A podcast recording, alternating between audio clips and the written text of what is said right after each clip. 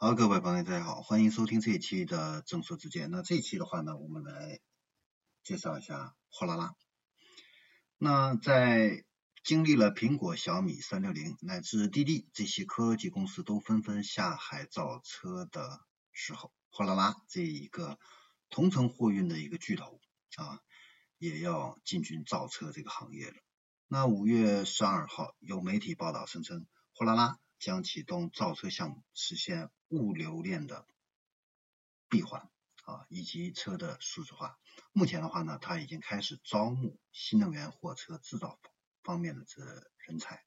包括新能源货车的整车产品专家等等这样的一些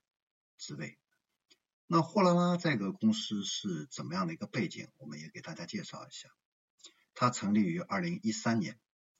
成立初期的话呢，并没有获得巨大的关注，直到二零一五年的时候才获得了第一笔的一个融资。那到今年的一月份，它已经完成了第 F 轮的融资，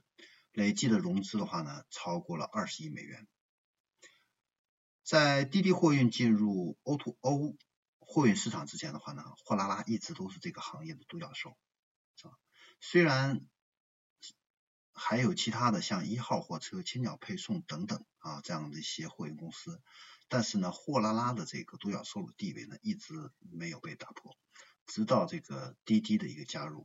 那在二零二零年六月份，滴滴呢上线了同城的货运业务，而且呢独立拆分进行一个融资啊，对标的就是货拉拉。那货拉拉的话呢，是有这样的一个先发的这样的一个优势啊。但是呢，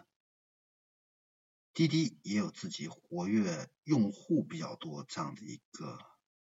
优势啊，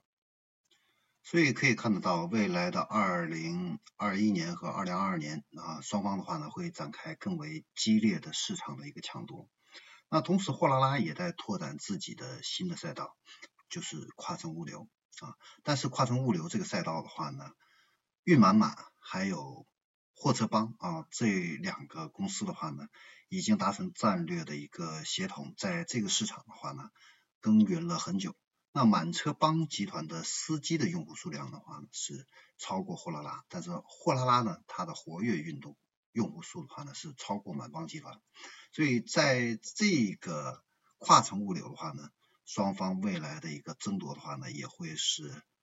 非常的激烈。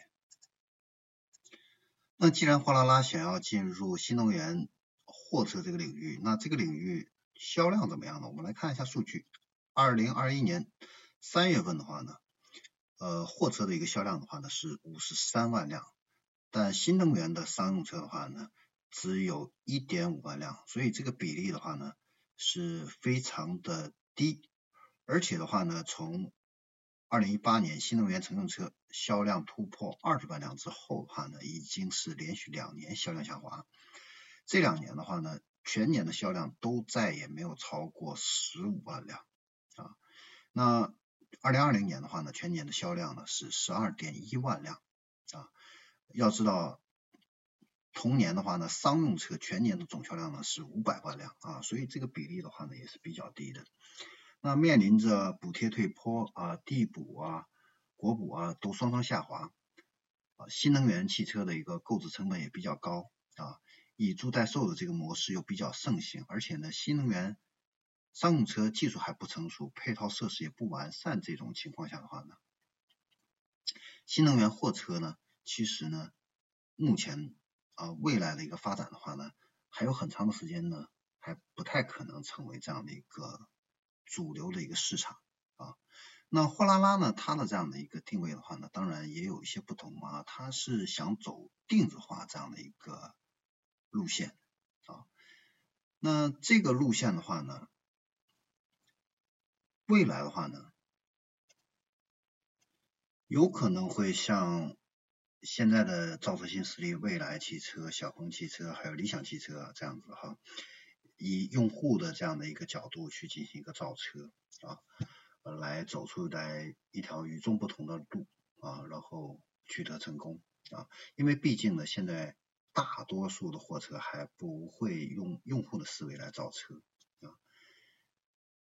呃，都还是在用更高的配置、更大的载货量来吸引客户啊，但是很少会用驾驶者用车环境这样的一个角度去反向思考，来开发这个新能源的一个货车。所以，货拉拉如果切入啊这个新能源货车啊，然后又能够从用户的一个视角去进行一个开发啊定制化的这样的一个开发的话呢，是不是能够成功啊？这个东西也真的不好说啊，因为。新能源货车这个领域，目前市场还不是很大啊，关注度还不是很高。那进入的这样的一些竞争对手的话呢，相对来说也不像乘用车那么多、那么复杂、那么激烈啊。所以未来能不能成功啊，这个也确实不是很好说啊。那未来是怎么样的一个发展情况的话呢？我们也会给予关注。好，那这里是正说之见，我们关于货拉拉啊造车就分享到这里，我们下期再见。